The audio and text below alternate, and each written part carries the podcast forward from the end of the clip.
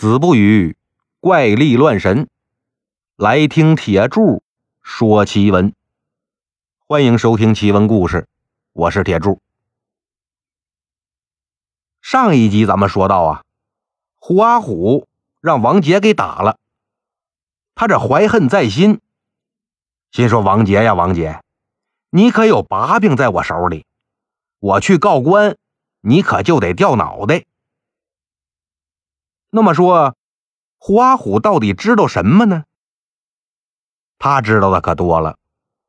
他呀，就是当初跟着船老大周四儿一起去埋那个卖浆的下人。他不仅知道王杰打死了卖浆的，更知道尸体埋在哪儿。这事儿啊，只要他去告官，王杰那脑袋肯定得掉。这一天。王杰正在房里边读书，就听见外边啪啪啪啪啪，又有人砸门。王杰这心里咯噔一下，怎么这么像那天晚上周四砸门似的呢？赶紧就亲自出来开门。打开门一看，五六个衙门的捕快站在门口，领头的张嘴就问：“王杰，啊，什么事儿？没事儿。”你的案子犯了。话音刚落，后边那捕快把手里面这铁链子哗楞一下抖了开，往王杰脖子上一套，抹肩头拢二背，直接就把王杰给锁上了。王杰是嗷嗷直叫啊！我可是个秀才，见了大人我都可以不跪。你们这是什么意思啊？呸！还秀才？我看你杀人的秀才还是不是秀才？有事儿啊？跟我们家大人说去不？带走。王杰那妻子刘氏，家里边的下人可都听见门口吵吵闹闹的了，全都出来看。但一看这场面，都吓傻了，站在原地都不敢动。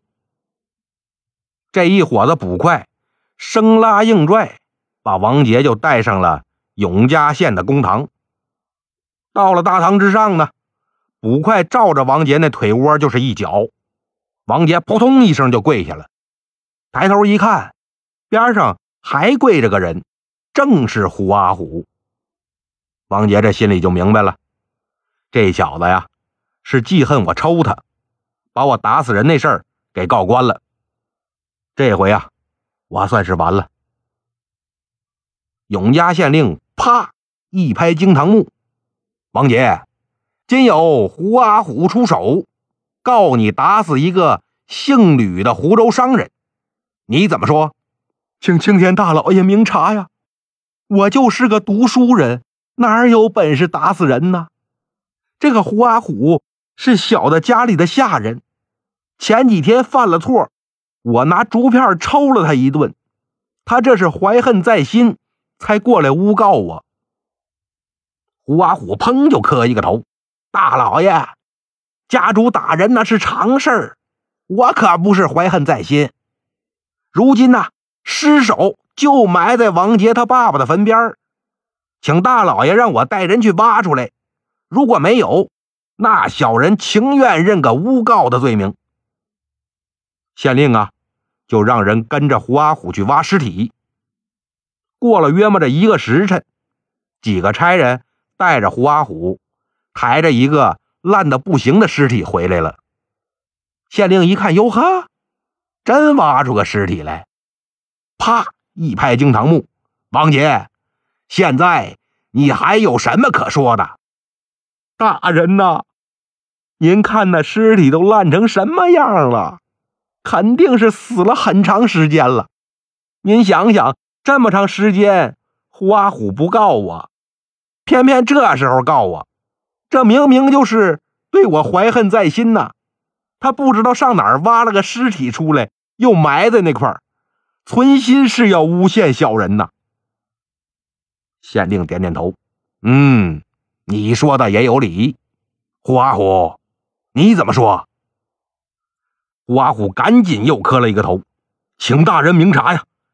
这尸首其实是一年前的，一年前王杰打死了人。小人呢，念在主仆之情上，不忍心出手，但现在呀，他变本加厉，越来越凶残。小人怕他再做出什么伤天害理的事儿来，连累了小人，这才前来告官。大人如果不信呢，可以把我们家里那些下人都叫过来问问，他们可都看见那天的事儿了。县令就让人去把王杰家的那些下人都带过来，挨个审问。几个人都说呢，那天王杰的确是扇了麦江的几个嘴巴子。又踹了一脚，然后呢，卖浆的就躺地上不动了。但后来抬到屋里边，又给救回来了。人走的时候活蹦乱跳的，哎，王杰呢还送了他一匹白绢。县令一听，心说：“王杰呀，这么多人都说你打了人，现在你还不承认，看来你是不见棺材不落泪呀。”叫了一声：“来呀，先给我打二十板子，我看他招不招。”两边的衙役用着水火棍把王杰压住，噼里啪啦，噼里啪啦打了二十个板子。这王杰怎么说，他都是个读书人，身子骨也不如那常年干活的人结实，哪儿经得起这通板子呀？只好承认了自己打死人。又埋尸的事儿，县令让师爷录好口供，又让这王杰画了押，这才说：“人呢，虽然是你打死的，但这没有家属告官认尸，本官也没法往上报。先收监吧，等找着死者家属认了尸啊，再定罪发落。”就把这王杰呀定轴收监，尸首呢。就先放在义庄里，等着人来认。又打发人呢去湖州寻访，看能不能找着死者的亲属。胡阿虎心说呀：“我这口气算是出了，我也不用再回他们家了，先上朋友那住着，再找个活干就得了。”王杰的妻子刘氏呢，听了上堂的下人回来说了事情经过。一句话都没说，直接就晕了。这丫鬟们手忙脚乱的，算是把刘氏又叫醒了。刘氏挠挠哭了两个时辰呐，这才算止住眼泪，换了身衣裳，拿了一小包碎银子，又让丫鬟陪着，一起去监牢里边看王杰。他把这银子交给王杰，说：“官人呐。”这包银子，你分给牢头和狱卒吧，好让他们照顾照顾，也别为难咱们。夫妻俩呢，又是对着哭了大半晌，刘氏这才回家。虽然说王杰把这银子分给牢头和狱卒，他没受打骂，没遭刻薄，家里边呢，天天也有人送水送饭。但这监牢毕竟不是家里呀，又湿又潮，卫生条件也不好。他一个读书人，身子骨也的确是不抗折腾。没多久，生了一场大病，怎么治他也治不好。不到半年，他就起不来床了。这一天，刘氏来给王杰送饭。王杰说。娘子啊，我怕是不成了，也就这两天我就得见阎王爷去了。临走之前呢，能见娘子一面我也没什么遗憾了。就是连累娘子你这要做寡妇了，哎呀！都是那个胡阿虎害的呀！等我到了阴曹地府，一定上阎王爷那儿告他去啊！刘氏听着王杰这么一说，抹着眼泪就劝呐：“官人呐，你可千万别这么想。你是误伤人命啊！而且呢，他们找了半年也没找着苦主。我这儿啊，就是变卖家产，也得把官人救出来。那个胡阿虎，你就别惦记了，他做了伤天害理的事儿，肯定会遭报应。官人呐，你先放宽心，好好养病啊。哎，如果真能像贤妻说的，让我重见天日，我这病也能好点但恐怕呀，我是等不着那一天喽。这刘氏也没办法呀，又劝了一会儿，哭着就回了家了。刘氏这刚到家坐下，就听见有人敲门。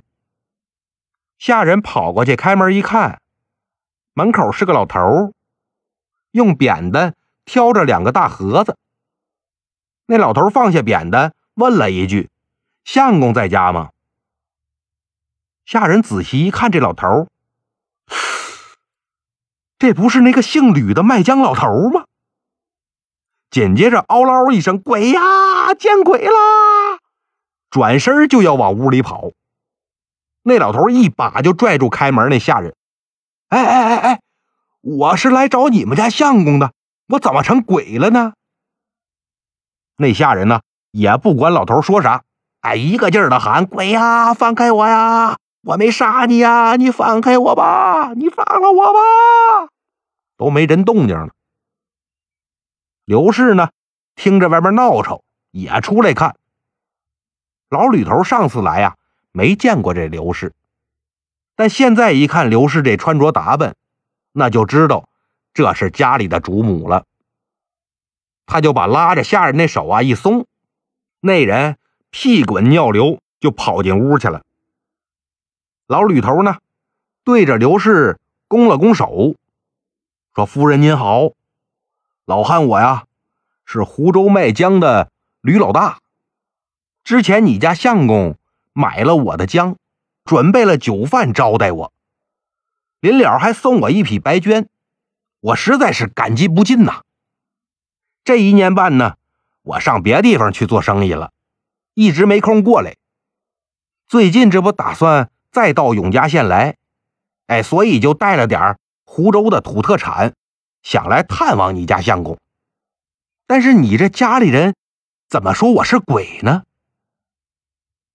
旁边几个下人一听这老吕头这么说，赶紧就拦着刘氏：“夫人呐，你可别信他的，他一定是知道夫人要救老爷，所以才现形出来呀，这就是来索命的鬼呀。”刘氏也不说话，上下打量了一下老吕头。说：“我看你这样，也不像个鬼。但如果你真不是鬼，可就害得我家官人好苦啊！”老吕头听他这么一说，也吃了一惊啊！这到底怎么回事啊？我怎么害他了？刘氏就把这周四上门报信儿，王杰雇人埋尸，胡阿虎出手告状这些事儿。跟老吕头详详细细的说了一遍。老吕头听完之后，那更惊讶了，这可真是冤枉王相公了。去年我走了以后啊，在码头上了船，那船老大呢，看我拿着白绢，就问哪儿来的。我也是闲着没事儿，就把这经过跟船老大说了。他后来说要买我这白绢。我一看他开那价还不错，哎，我就卖给他了。然后呢，他又要我这竹篮子，说把这竹篮子可以当船钱。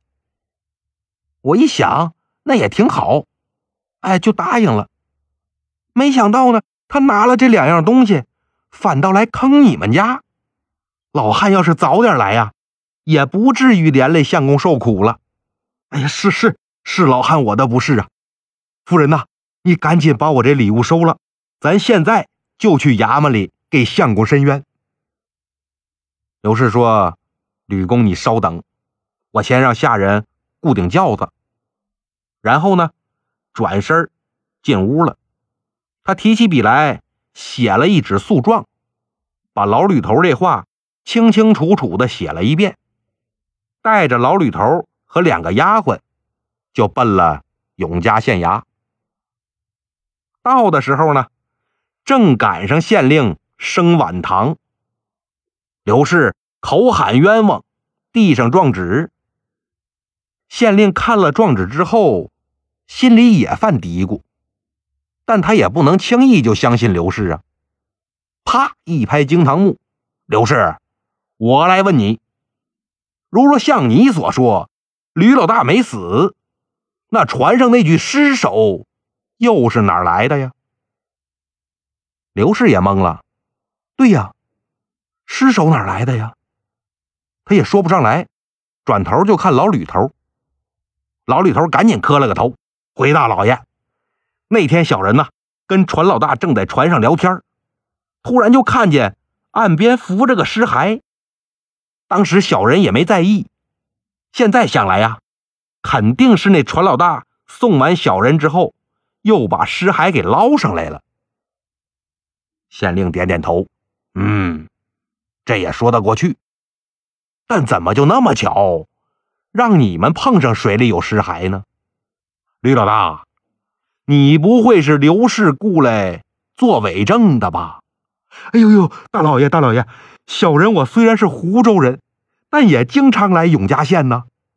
这儿啊，很多人都认识我，老爷叫他们来问一下就知道了。况且说，如果小人真死了，总得有家里人来找啊，那找不着，肯定早都报官了。再怎么说，那也不能一年以后才轮到王相公家里人来告官呢。县令心说也是这么回事他就让老吕头啊列了个名单，一共是二十来个人。县令就小声跟那捕快说：“你们呐，去把人找来，但不要带上堂，让他们在后堂认认就行了。”不一会儿呢，捕快就把人找齐了，挨个看过之后，都说呀，这肯定是吕老大。捕快呢，就又上堂来跟这县令说了，县令心里边就明白怎么回事了。这事儿啊，肯定得着落到船老大周四儿身上。说了一声：“来呀，去把周四儿和胡阿虎给本官带上堂来。”按现在这钟点说呀，等了有将近半个多小时，衙役就把周四儿和胡阿虎带来了。周四儿眼尖呐，一上堂他就看见老吕头了，顿时是满脸通红啊。老吕头也看见他了，呵呵一笑，说：“船老大，你买我那白绢和竹篮转手又赚了多少钱呢？”周四一低头。也不说话，就在那儿跪着。胡阿虎呢，一听这边有人说话，一抬头也看见老吕头了，张着嘴巴合不上了。自打这俩人进来呀，县令可就一直盯着他们俩看呢。这俩人见着老吕头的反应，也都让县令看在眼里。哎，他这心里边就更有数了。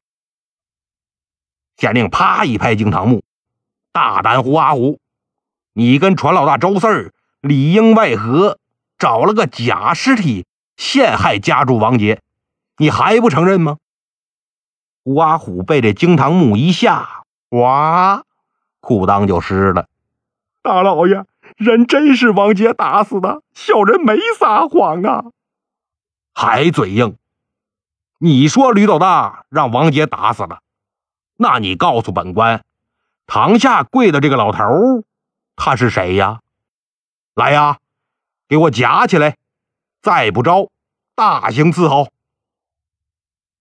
衙役举着水火棍，啪就把这胡阿虎给夹在地上了。胡阿虎更害怕了。大大大大老爷，大老爷，小小人不该怀恨在心来告家主啊！小人情愿认罪。但是小人真不是周四的同谋啊！当时家主打倒了吕老大，哎，又救醒了，给他安排酒饭，还送了白绢。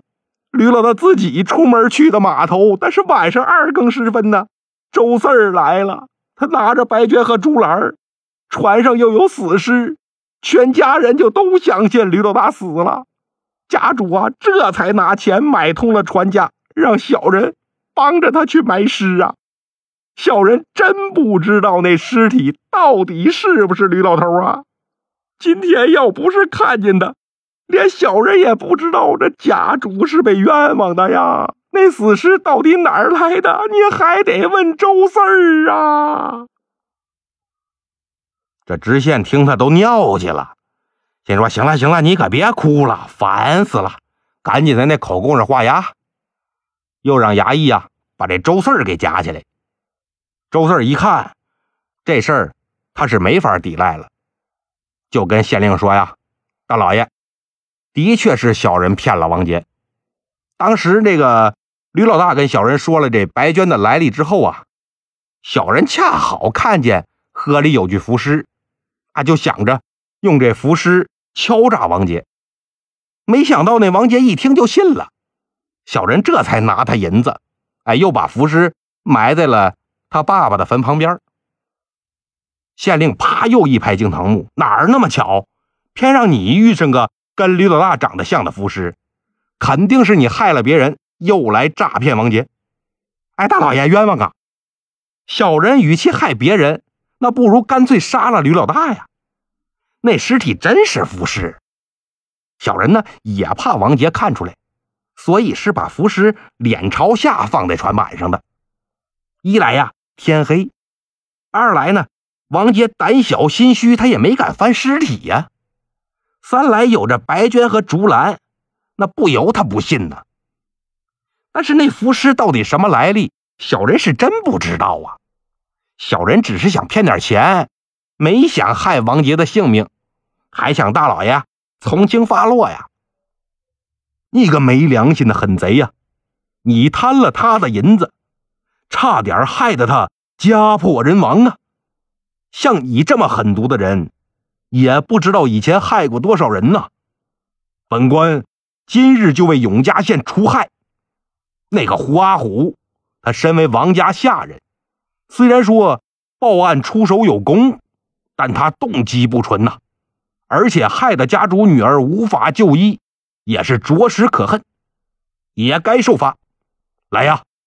胡阿虎重打四十，周四儿不计其数，打死为止。这也是胡阿虎报应到了。这几天呢，他染上伤寒，病还没好呢。这没打到三十板子，就断了气儿了。周四呢，喊的跟杀猪的似的，挨了七十个板子以后，也气绝身亡了。县令让衙役。从监牢里把王杰带出来，当堂释放，又让捕快呢把周四的铺子给抄了，把这些货物啊一估价，大约有个一百来两银子。照例呢，这钱应该充公，但县令念在这钱本来就是王杰的，他又是被冤枉的，在监牢里边也遭了不少罪，还差点死在里边，着实是可怜呐。所以就把抄家的货呀，都给了王杰。好了，今天的故事呢，就到这里了，咱们下期再见。